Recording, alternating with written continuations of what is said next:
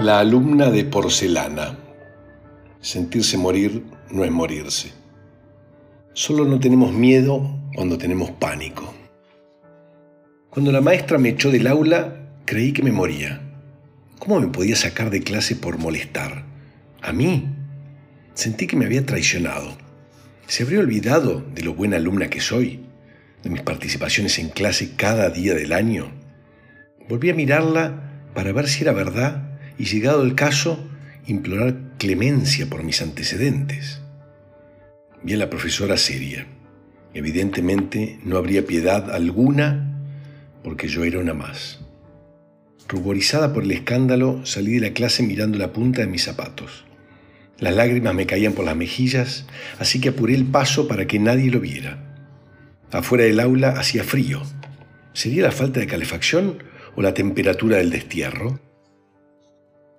Me hacía mal escuchar las voces de mi maestra y de mis compañeras que estaban del otro lado.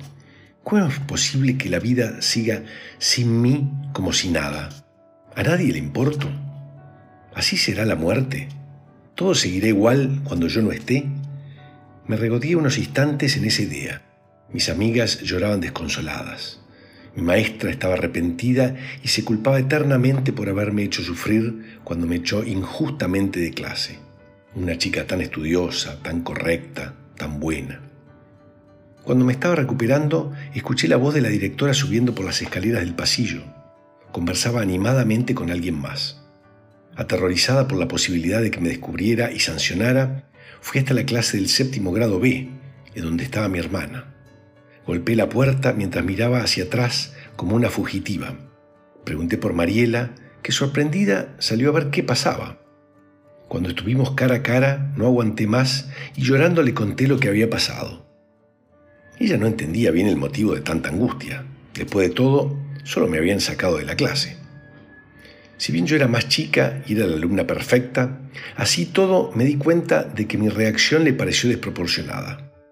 Me contuvo lo mejor que pudo y apoyándome su mano sobre el hombro derecho en señal de confianza, me acompañó nuevamente hasta la puerta de clase. No te preocupes, no es grave. De vez en cuando pasan estas cosas. La miré aterrorizada temiendo que me fuera a abandonar.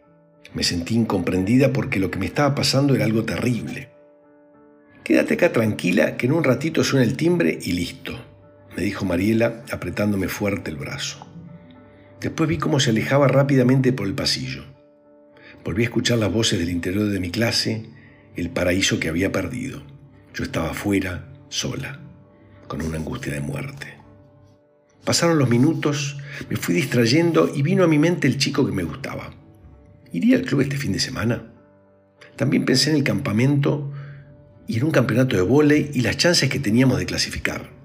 Ya no escuchaba las voces de mis compañeros de clase. Miré el reloj de pared y faltaban siete minutos para el recreo. El peligro estaba pasando. Escuché otra voz por las escaleras alerta máxima. Era el jefe de preceptores, un loco gruñón que no entendía de misericordias. Mientras conversaba con otra profesora, giró la cabeza y me vio.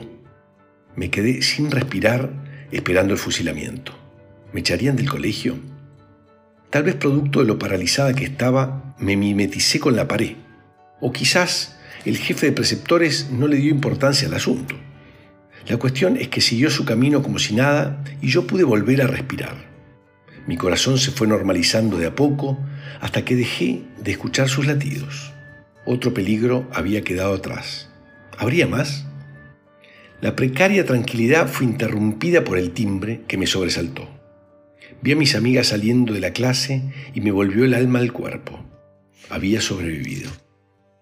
A veces, lo más valiente que podemos hacer es seguir con nuestra vida aunque nos sintamos morir.